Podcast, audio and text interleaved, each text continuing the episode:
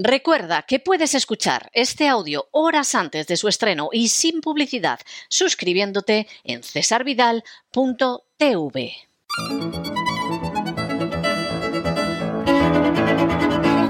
Palabras al aire con Sagrario Fernández Prieto.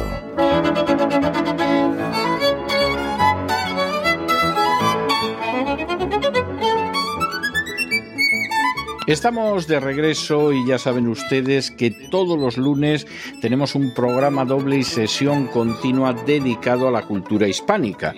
En la primera parte se queda con nosotros unos minutos más don Lorenzo Ramírez y entramos en el Así fue España. Hoy hemos estado hablando de la batalla de Covadonga y de la aparición de ese núcleo minúsculo pero convencido de resistentes españoles en el norte de la península ibérica. Luego ya saben ustedes después de la SIFO España, nos desplazamos hasta las cercanías de doña Sagrario Fernández Prieto para que nos enseñe cómo escribir y hablar con propiedad en español, que es el gran legado de España al acervo común de la humanidad. Y hasta aquí, doña Sagrario. Muy buenas noches, doña Sagrario. ¿Por dónde vamos hoy? Muy buenas noches, don César. Pues le estaba escuchando y estaba pensando en todo esto que ocurrió en esa época en el norte de España y eh, estaba algo desmadejado todo, ¿no? Es la primera palabra que tengo porque es la palabra del día del diccionario académico, desmadejar. Y estaba yo pensando que andaban por el norte de España desmadejados por lo que le he oído contar y ha comentado hoy don Lorenzo.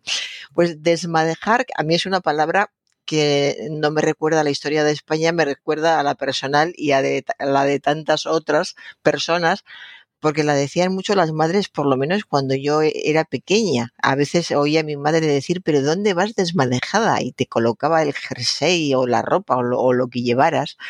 De modo que mm, lo tiene para mí, procede de un entorno más, mm, más familiar. Y eh, ¿Qué significa desmadejar de des y madeja? Pues significa causar flojedad en el cuerpo. A veces también te decían que ibas desmadejado si ibas agachado, entonces te daban un golpe para que estirases la espalda. Eso también ocurría. Madeja procede del latín mataxa, que es hilo recogido sobre un torno o aspadera para que luego se pueda devanar fácilmente. También madeja significa mata de pelo y coloquialmente en España hombre flojo y dejado. Esta acepción la verdad es que mm, yo no la había escuchado nunca. Al ser coloquial es probable que se escuchara o se pueda escuchar todavía, no lo sé, en algunas zonas de España, pero no, no la había escuchado. Hombre flojo y dejado sería, dejado coincide más con el uso más habitual, sería un hombre desmadejado. Luego tenemos acepciones como madeja sin cuenta, que es una cosa que está muy enredada o desordenada y coloquialmente una persona que acumula ideas sin coordinación ni método o que no tiene orden ni concierto en sus cosas y discursos. Está muy bien esto de ser, o sea, ¿cómo lo expresa? Ser una madeja sin. Eh, cuenda es una palabra poco, poco utilizada, pero eh, eh, aquí está, procede del, del, latín de computare, de contar, y la cuenda es un cordoncillo de hilos que recoge y divide la madeja para que no se enmarañe. Por eso una madeja sin cuenda es una madeja enmarañada, eh, enredada. por eso se habla de enredar o enredarse la madeja.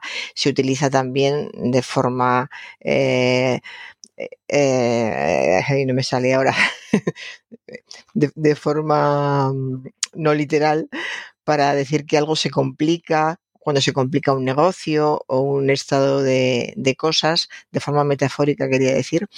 Y también hacer madeja un líquido, que es una locución verbal cuando se hace como hilos o hebras cuando un líquido está muy coagulado. Eso es hacer madeja un líquido. Bien, pues ya hemos visto bastante sobre, sobre las madejas y pasamos ahora a una tertulia radiofónica donde eh, una de las personas que estaba colaborando en, la tertulia estaban hablando de, pues, de cómo se encontraba Madrid, de, de los eh, estaban hablando de escritores, de que había escritores, estatuas de escritores de una manera, o de otra, y dijeron que en Madrid hay una estatua sediente de Galdós, sediente. Lo más curioso en estos casos es que nadie dice nada. Era una tertulia donde había varias personas hablando del tema y nadie dijo, querrás decir sedente. Sedente del latín sedens sedentis, que significa que está sentado.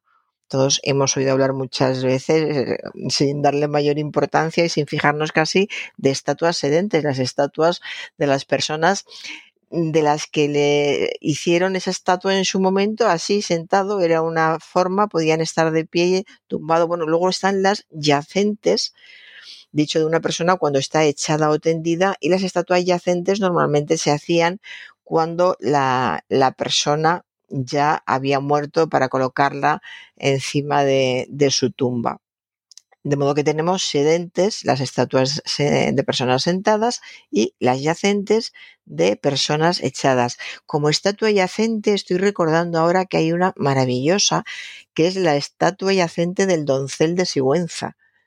Es una estatua realmente preciosa. Muy bonita, sí, sí, sí, sí. sí. Muy bonita es.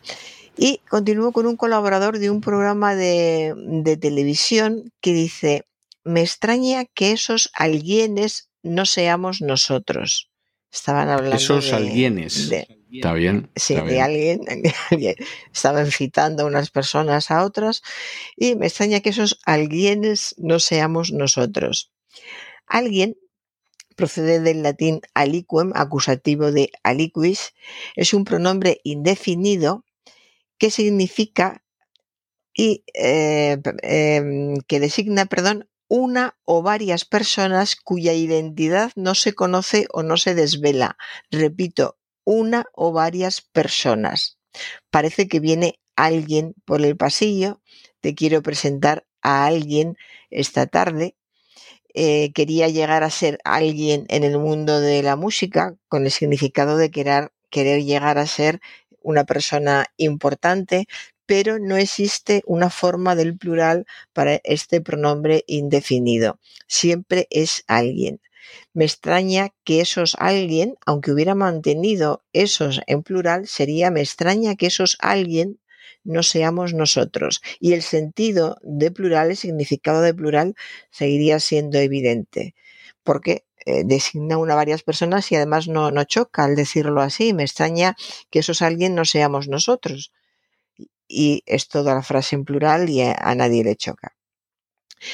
Eh, un oyente me cuenta que eh, alguien dijo, un, político, que tiene claro que su carril en la campaña es la salud. Le extraña al oyente y le parece que no es muy correcto esto de que su carril en la campaña es la salud. Bueno, es, es una forma coloquial de expresarlo. No podemos decir que sea incorrecto en absoluto. Carril, sabemos todos lo que es un carril. Bueno, procede del latín vulgar carrile, eh, este a su vez de carrilis, eh, este del latín carrus, eh, etcétera. ¿Y qué significa carril? Tiene varios significados. Los que nos importan ahora es que es camino capaz tan solo para el paso de un carro, de ahí carril, y en las vías férreas cada una de las barras de hierro o de acero laminado que formando dos líneas paralelas sustentan y guían las locomotoras y vagones que ruedan sobre ellas. Y ya vamos a la definitiva para lo que nos importa ahora. En una vía pública, cada banda longitudinal destinada al tránsito de una sola fila de vehículos. De modo que tiene claro que su carril en la campaña es la salud. Es como decir, tiene claro que su sitio en la campaña o su ámbito en la campaña es la salud. Es perfectamente correcto y además es muy expresivo porque tiene, eh, dice que alguien tiene claro por dónde tiene que ir. Y además cuando estás en un carril ya está muy claro que de ahí no te vas a salir a no ser haciendo una- un esfuerzo muy grande. Metafóricamente, un esfuerzo muy grande, pues depende de las circunstancias personales y si se refiere estrictamente a la conducción, tienes que esperar a llegar a una rotonda y que te dejen dar la vuelta. Luego no es fácil salirse del, del carril. Y que elija su, su carril eh, cada persona. O sea, es una forma de decirlo, no el hecho en sí, la forma de decirlo es completamente correcto. Que uno de los candidatos a las eh, próximas elecciones en Madrid diga que tiene claro que su carril en la campaña es la salud, pues es correcto, es correcto, nada que objetar. Continúo ahora con una presentadora de un programa de televisión que dice que siempre hubieron artistas y artistas. Eh, ya hemos comentado muchas veces esto. Bueno, que diga artistas y artistas, entendemos todos que es una manera de decir que siempre ha habido artistas mejores y artistas peores, o artistas muy buenos y artistas muy malos. Lo que nos interesa ahora es este hubieron. Siempre hubieron artistas y artistas. Y recordamos una vez más que el verbo haber en su forma impersonal, cuando funciona como verbo impersonal, se usa solamente en tercera persona del singular. Es decir, que tenemos que decir siempre hubo artistas y artistas, siempre hubo, siempre había, hay, ha habido, siempre en tercera persona. Y veremos que con todas hubiera sido correcto. Siempre ha habido artistas y artistas, siempre hubo tal, siempre había artistas y artistas, siempre hubo, siempre el verbo haber en tercera persona del singular, cómo funciona como verbo impersonal. Se utiliza muchísimo, por ejemplo, la forma hay en presente, que es la tercera forma del eh, verbo impersonal haber y se utiliza muchísimo y es hay. Y a continuación puede venir singular, plural, pero como es impersonal no, no importa. Y en las redes sociales he leído estos días que alguien decía, aquí estamos declinando el verbo mimarse declinando el declinando y suponemos que conjugará eh, cualquier eh, cualquier sustantivo por ejemplo pues no sabemos cómo cómo lo cómo lo haría eh, cómo lo estarían haciendo pero mm, recordamos que las palabras los verbos declinar es un verbo o sea mimarse es un verbo el verbo mimarse y los verbos no se declinan, se declinan las palabras y se conjugan los verbos. Eh, se declinan las palabras y para recordarlo, todos los que hayan estudiado algo de latín recordarán las declinaciones, como se estudiaban las reclinaciones, aquello de rosa, rosa, rosa, es, rosa, rosa, pues tienen en modo eh, nominativo, acusativo, dativo, etcétera. Entonces las palabras sí se declinan, pero los verbos se conjugan. Eh, la conjugación es la alteración experimentada por algunas voces que consiste en un cambio en la terminación, en la vocal de la raíz o en, otros eh, elementos. Y eh, en cuanto a la declinación, es el conjunto de las formas que puede adoptar una palabra como resultado de la flexión. Las declinaciones tienen flexiones y las flexiones el cambio en cada término con una misma eh, raíz. Los que estudiamos latín eh, lo, recordamos todavía, ahora ya hace no sé cuánto tiempo hace que se ha dejado de estudiar latín, de modo que todas estas explicaciones y todas estas palabras, incluso aunque las busquen, serán más difíciles de, de entender. Y de todas formas, es curioso, don César, cómo las personas que estudiamos latín y, griego en el bachillerato nos ha quedado una base a la hora de distinguir palabras de uso cotidiano, de, no tienen que ser de alto nivel, cualquier palabra, distinguirla por la raíz que tiene y saber de dónde procede y acercarnos al significado antes de mirar el diccionario, por ejemplo. Y eso es algo que me temo que también también subrayado han perdido los estudiantes en, los últimos años.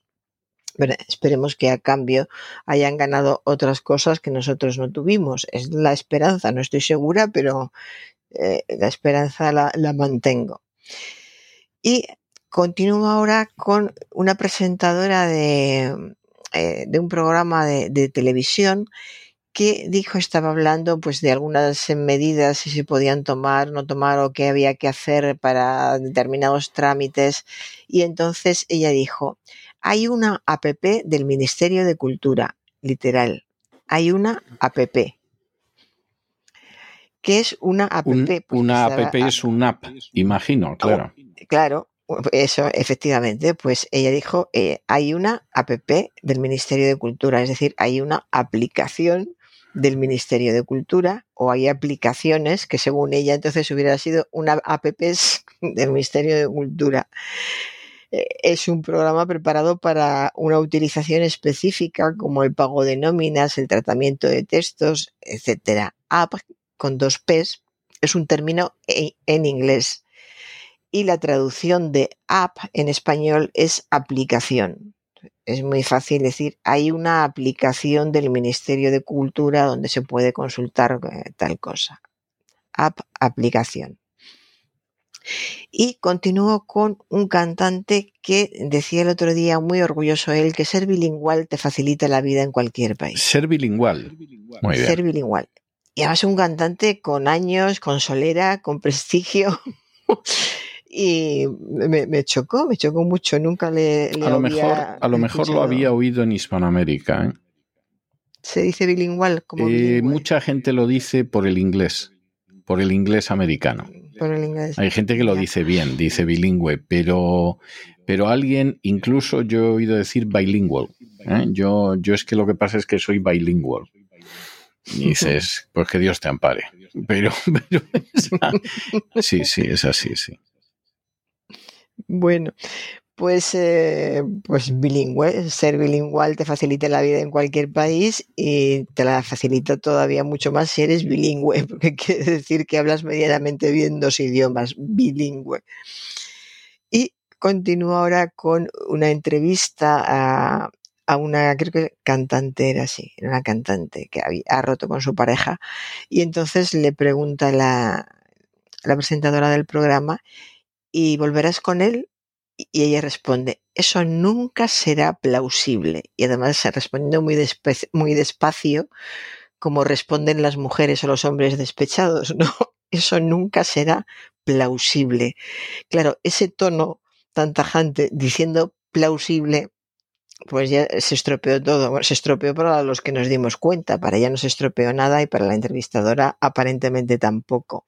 Plausible esto yo creo que ya lo hemos recomendado más veces, mm, comentado más veces.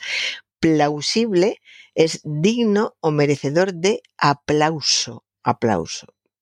Y se confunde muy a menudo con posible, como en este caso que ella tendría que haber dicho eso nunca será posible, nunca sucederá, nunca volveré, volveré con él. Y eh, continúo eh, ahora con un programa de, televisión también, eh, la directora, que anuncia, vamos a conocer una historia que les va a tocar a ustedes las entrañas, pero las entrañas de verdad, las de dentro, las de dentro. Se refería a una historia muy dura, que al parecer, según ella, pues son las que tocan las entrañas de dentro y a lo mejor es que las historias que no son tan duras tocan las entrañas de fuera. Es decir, no hay entrañas de dentro y de fuera y tenía que haber dicho simplemente que les va a tocar a ustedes las entrañas o que les va a llegar al corazón o que les va a llegar al fondo del, alma. Pero no las entrañas de verdad, las de dentro, mm, dejando dando a entender, además de una forma tan, tan clara, la forma de expresarlo, las de verdad, las de dentro es decir, no las, no las entrañas de fuera. Y ahora, eh, mm, algo que me está eh, llamando la atención estos días, porque lo he oído varias veces, debe haber sido una coincidencia, cuando una persona, normalmente jóvenes, le dice a la otra, eh, vamos a ir el, el, ejemplo que vi y lo he comentado y el ejemplo les resultaba muy familiar a algunas personas una persona le dice a la otra, por ejemplo, vamos al cine y la otra le dice, tú pilotas. Y este tú pilotas es lo que tú quieras, lo que tú digas. Y parece ser que sí, que ahora se utiliza mucho y se, se dice mucho este tú pilotas. equivale pues a tú mandas, lo, vamos donde tú quieras, sobre todo pues eh, tú mandas, el, verbo pilotar está muy claro. por qué se está diciendo y por qué se está extendiendo, no lo sé, no sé de dónde viene, no, sé con qué asocian los jóvenes, hombre, con pilotar evidentemente será por, con conducir, por el verbo conducir. Entonces tú eres el que, el que conduce, el que elige a dónde, a dónde vamos, porque eres el que conduce, pero se dice mucho esta expresión, tú pilotas. Así que cuando vayamos con jóvenes, don César, ya sabemos a qué atenernos si nos dicen tú pilotas. Bien, bien, me parece, me parece muy bien. Le, sirve de mucho, ¿verdad? Sí. Bueno, pues acabo ya con la frase hecha que vamos a, comentar hoy, que es a enemigo que huye. Curiosamente, una frase que nunca se ha, sí, pero nunca se acaba no hace falta acabarla con decir a enemigo que huye, el otro ya sabe a qué se refiere, perdón, y la acaba como acaba de hacer usted ahora mismo. Pues a enemigo que huye, puente de plata, solemos decir cuando algún adversario u oponente parece querer abandonar la lucha o la competición, queriendo dar a entender que por nuestra parte estamos dispuestos a facilitarle la retirada o al menos a no ponerle dificultades. En el lenguaje común no suelen usarse enteras estas frases, sino que al tratarse de máximas conocidas se dan por consabidas y se elide la segunda parte, limitándonos a enunciar su comienzo y dejando que sea el oyente quien la complete. Usted lo ha hecho, se da cuenta, yo he dicho a enemigo que huye y usted ha dicho puente de plata. Así se evita pues lo enfadoso del refrán suprimiendo elementos gastados por el uso que han pasado a ser lugar común. Ya sabes, solemos decir, a enemigo que huye, puntos suspensivos, no hace falta que digamos más. Este dicho proviene de una antigua máxima de estrategia militar y Aristóteles lo recomendaba en uno de sus tratados más, eh, más importantes, el Poridad de Poridades. Lo recogen además eh, textos entre otros de Erasmo en sus apotegmas, de Hernán Núñez en sus refranes, de Mateo Alemán en el Guzmán de Alfarache, en el vocabulario de Correas, por supuesto, Guillén de Castro en las mocedades del Cid, Lope de Vega, como no se da cuenta de que siempre aparece Lope, aparecen Lope de Vega y Pérez Galdós. Pues Lope de, Lope de Vega en La Estrella de Sevilla o Rojas Zorrilla en Don Pedro, Don Pedro Miago. Y eh, también tenemos eh, a Gonzalo Fernández de, Córdoba, tenemos a Cervantes en el Quijote, por supuesto, y Pérez Galdós lo utiliza en Fortunata y Jacinta. Es un refrán que enseña que al contrario que huye no se le debe hacer oposición ni resistir la fuga, porque de lo contrario se suelen experimentar notables reveses de la fortuna. Y eh, así ha acabado, don César. Perfectamente, perfectamente. Pues eh, yo le voy a dejar hoy un tema musical que es muy bonito y muy juvenil, aunque es muy juvenil de los años 70, o sea, de hace mucho tiempo, pero lo era. Y es por toda la cuestión esta de que tú pilotas. Había un mm. conjunto escocés que se llamaba Pilot, o sea, piloto. Y yo le voy a dejar con el primer éxito grande, grande que tuvieron, que era una canción que se llamaba Magic, Magia, de este grupo piloto, que la verdad es que, mire que han pasado años desde el año 75, que es este tema, pero siguen sonando muy bien, se, se mantienen muy, muy frescos y muy juveniles, no sé qué habrá sido de ellos, entonces, en aquel entonces eran muy jovencitos, pero, pero la verdad es que suene, sigue sonando muy bien, de modo que, que en fin, hoy piloto yo, doña Sagrario, no se lo tome mal, y, y le voy a dejar este Magic, esta magia de Pilot. Hasta el pues, jueves, Dios encantada. Muchas gracias. Hasta el jueves.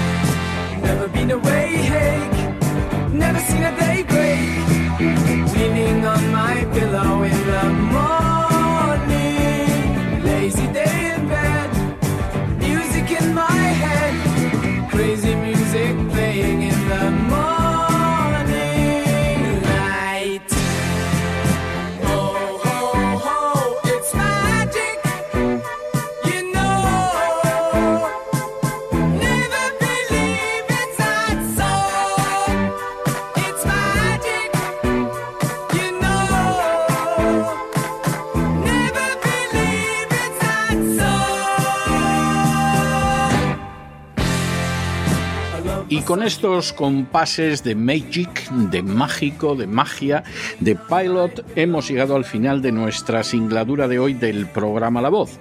Esperamos que lo hayan pasado bien, que se hayan entretenido, que incluso hayan aprendido una o dos cosillas útiles y los emplazamos para mañana, Dios mediante, en el mismo lugar y a la misma hora. Y como siempre, nos despedimos con una despedida sureña. God bless you. Que Dios los bendiga.